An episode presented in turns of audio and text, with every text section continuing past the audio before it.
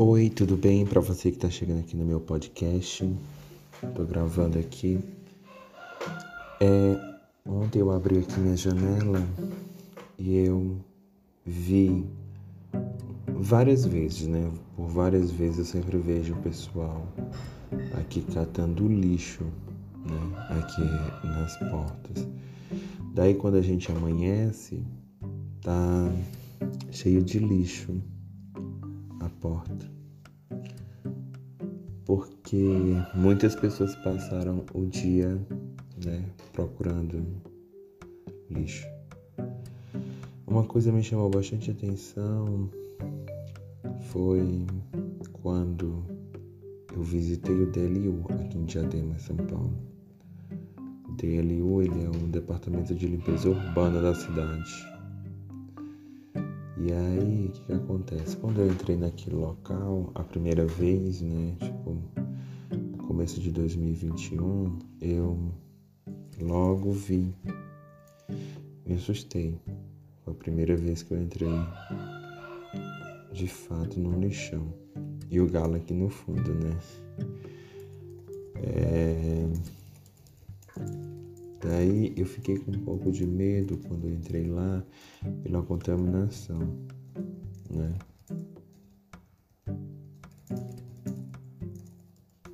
Porque aquele local ele não era um local feito para as pessoas, né? E não tinha essa estrutura. São duas entradas, a parte de cima e a parte de baixo, né? Parte de baixo, ela é, é um lixão mesmo. É você entra, tem várias pessoas, tem uma máquina que gira lá ao redor dela, dessas pessoas. E essas pessoas ficam pulando todas as vezes que a máquina passa, né? Aí todas as vezes que a máquina passa, é, eles pulam para pegar sempre alguma coisa que me chamou bastante atenção é, é foi a quantidade de mulheres negras lá, né? E homens negros também. Quando a gente lê na teoria, né, aqui, que a gente vê a situação, a gente começa a se perguntar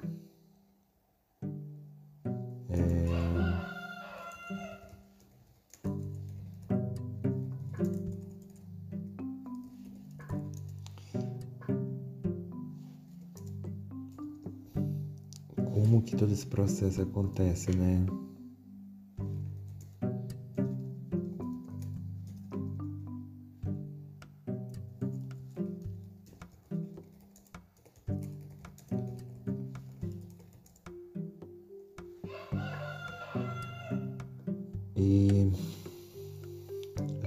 Certeza que esse processo ele acontece pelo silenciamento de toda uma estrutura. O Estado, eu, quando eu tô, eu sempre disse tem um cara chamado Jailson, num grupo que eu participo, que ele é funcionário do Estado, né, da prefeitura. Todas as vezes que ele fala alguma coisa, eu digo que é culpa do Estado. E eu nunca tive tanta certeza que isso é culpa do Estado por diversos fatores, né? Diversos mesmo fatores é, como por exemplo aqui na comunidade onde eu estou morando, chamada é, Sapopema, né, tem uma quadra de esporte. Essa quadra de esporte ela fica do lado de uma antiga boca de fumo, né? E essa quadra facilitaria muito a vida das pessoas aqui, né? Porque ela poderia ser um espaço amplo né, de acesso, bem amplo mesmo, onde as pessoas pudessem acessar e fazer um esporte, né, fazer uma atividade física que é importante. Mas é, muito forte, né?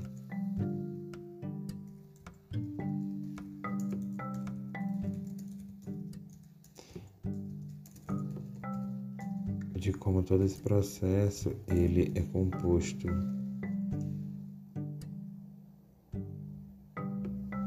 porque é muito claro essa necessidade das pessoas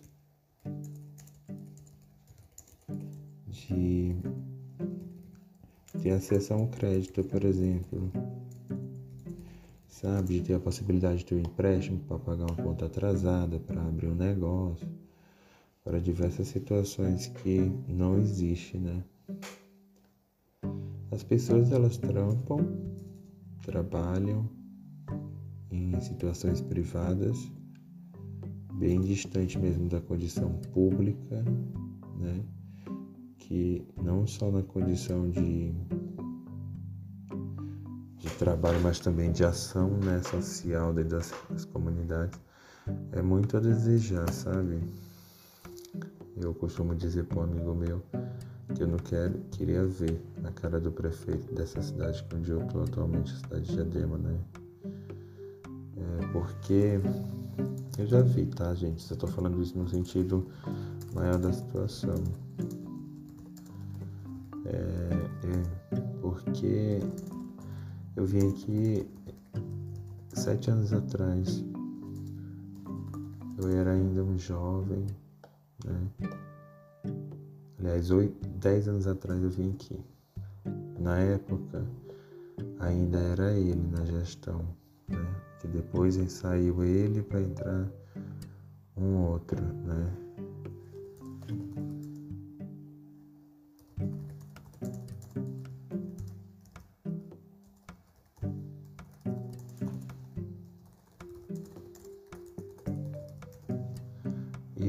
A me perguntar, agora nesse retorno maior, né, pensando mais em em todo esse processo, qual é o problema dos gestores de fazer as coisas direito, né? Qual é? Eu acho que eles não têm assim uma instrumentalidade para justificar isso, sabe? Eu queria muito, dentro desses meus achados, poder dizer ao mundo que o Brasil é um dos países que mais cometem crime contra a humanidade. Aqui é, eles precisam dar, pra, dar mesmo, sabe, gente? Dar para as pessoas é, cesta básica, é, produtos de higiene, porque facilitaria muito a vida das pessoas no sentido de economizar algum dinheiro.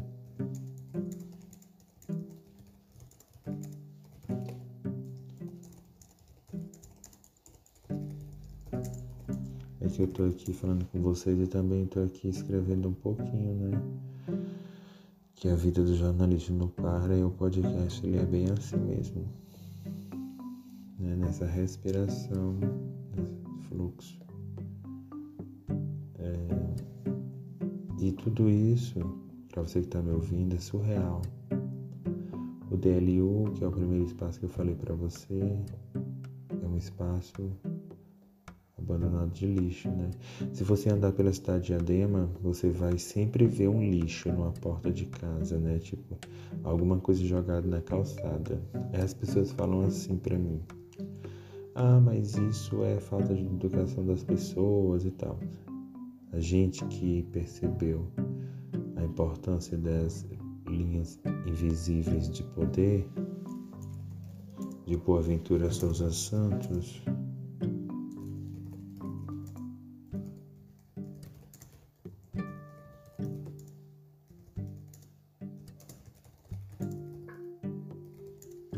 é, de entender né, que existem essas relações de, de acesso mesmo, porque eles apresentam um plano de governo, existe a discussão de PPA, a LDO também é discutida, todo esse blá blá blá, né? E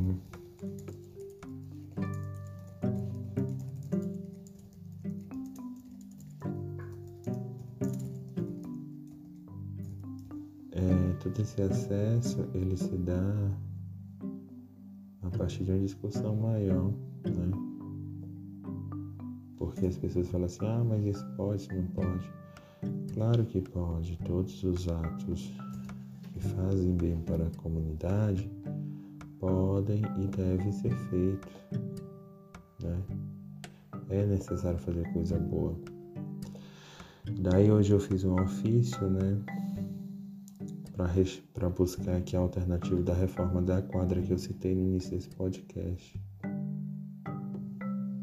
Ela tem um, uma parte dela que está tão enferrujada que corre o risco de queda. Né? Tipo, é, tem uma partezinha lá da quadra que ela pode cair a qualquer momento. E isso é questionador, né? Porque a gente fica se perguntando cadê o dinheiro da cidade? O que é que eles estão fazendo? Gente, é assustador, né? Eu tô até conversando, na verdade, com vocês sobre essa situação, né?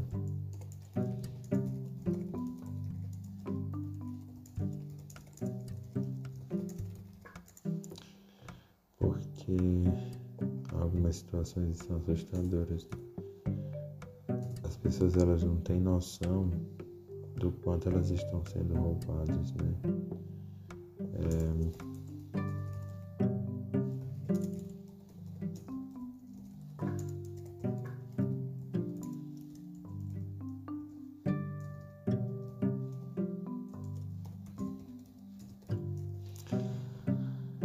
Eles fazem um PPA apresentando em toda a sua abertura que não tem é, finanças para essas ações, né? E daí é, eu fico me perguntando assim, como que eles apresentam a situação da cidade para a população é, dessa maneira, né? Alegando que ela não tem nada. Quando você vai olhar no portal da transparência da cidade, você não vê né, a prestação de contas disso. Mas daí você vai lá no portal né, do governo federal e você automaticamente vai ver que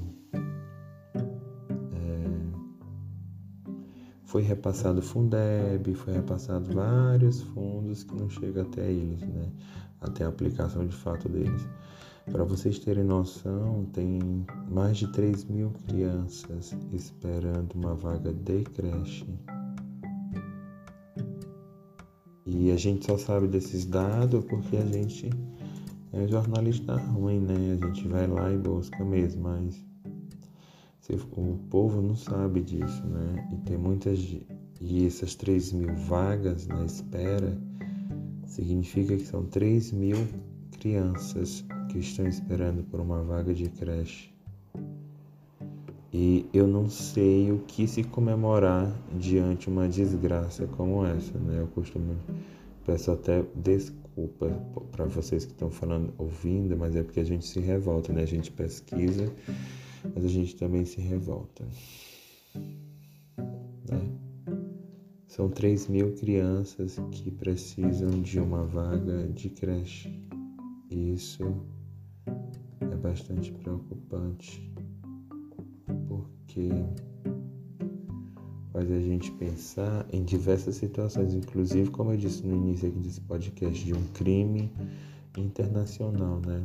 É, se, se eu tivesse poder, eu já tinha, eu já tinha colocado esse prefeito neste crime, mas como ele tem vários outros no, pelo país que deveriam de fato também entrar sendo acusado como crime contra a humanidade. Eu acho que 3 mil crianças é muita coisa, né? E não ter um berçário, não ter uma creche é uma violação de direito, não é só um, um, um direito, não é uma violação de direito. Essa violação de direito, que é garantida pela Constituição deste país, deixa claro que a gente tem que repensar né, as estruturas de acesso que a gente tem realizado ao longo do tempo.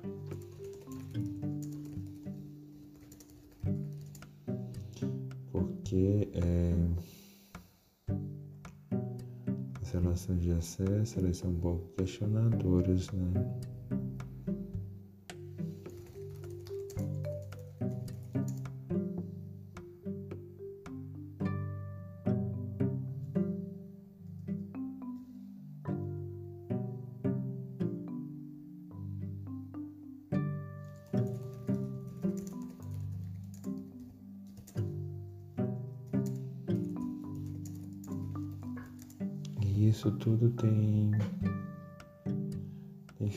Gente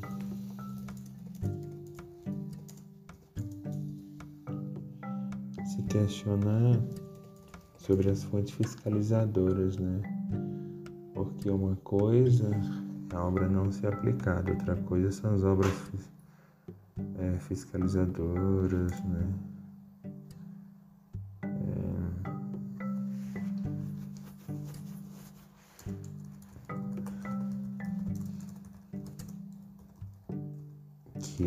Ministério Público, que deveriam de fato olhar né, tudo isso. A cidade ela lançou recentemente um diário oficial, né? Que é dever da cidade.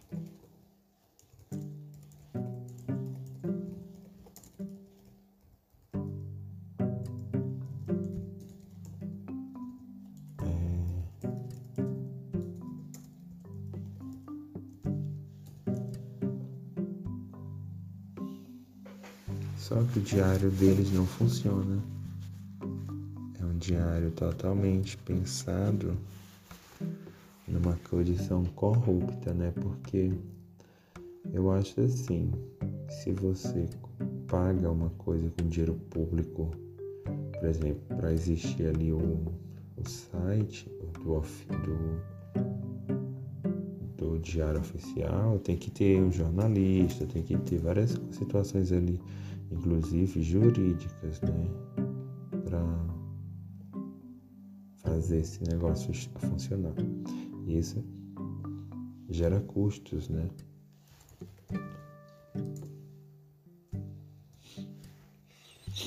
Esses custos eles são maximizados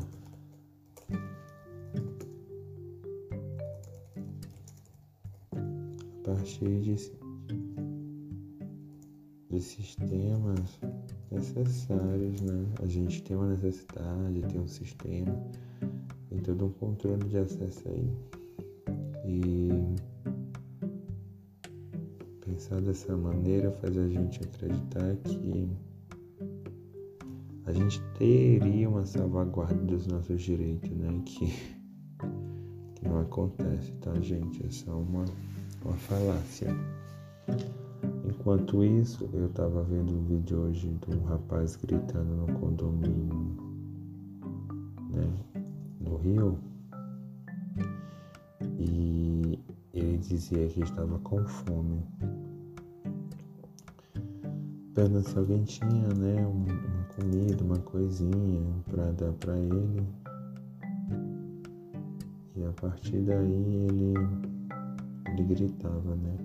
Só um pouco de comida, eu preciso de um pouco de comida, né? É assustador, meus caros, o que o Brasil está se tornando nesses últimos dias, assim. Mas eu acredito muito em possibilidades, né? De que as estruturas da possibilidade elas vão existir. Não sei quando e nem como.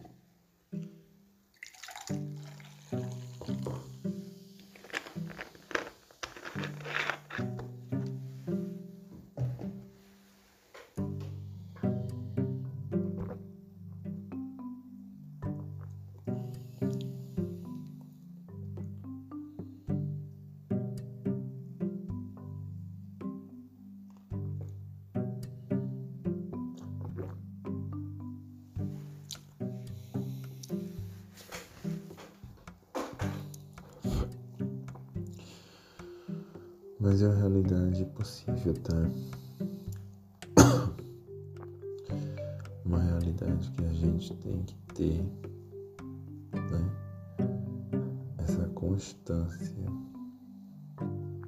de acesso para que aos poucos a gente compreenda a necessidade de todas essas estruturas, né? Não são poucas, diga-se por sinal, mas que são necessárias para ser apresentadas né, de maneira mais ampla. E tudo isso faz parte dessa relação jurídica que o Brasil está vivendo, né? É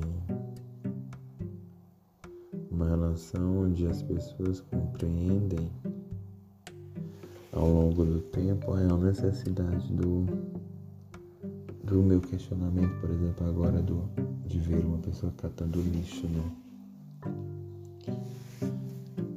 Assustador, por sinal não é só um lixo que ela está catando, né? Ela está catando o alimento. Essa estrutura é uma estrutura muito valente. Uma estrutura onde as pessoas conseguem compreender a importância de estar ali mas é questionador.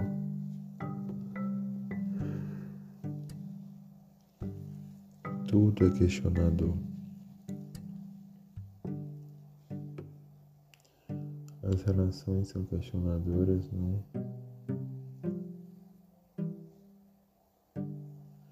Mas a gente sabe como funcionam as coisas.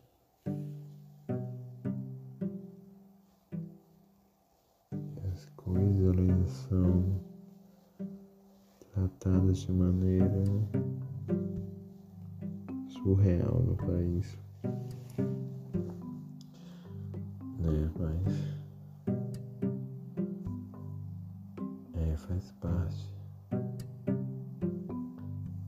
de todas as relações, né? De que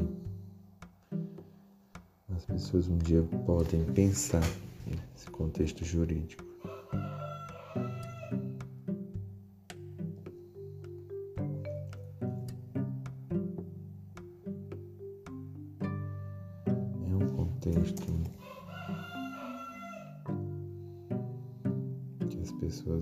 Acreditam que pode fazer grande diferença de fato.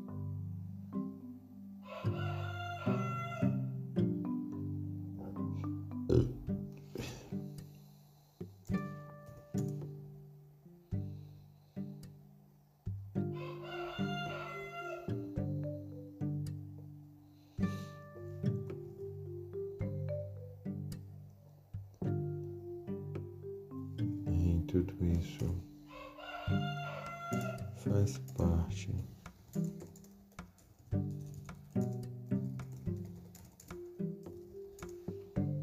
né, dessa relação.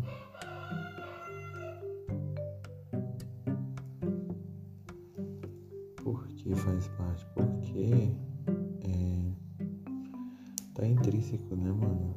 Isso tudo as pessoas elas estão a partir disso, né?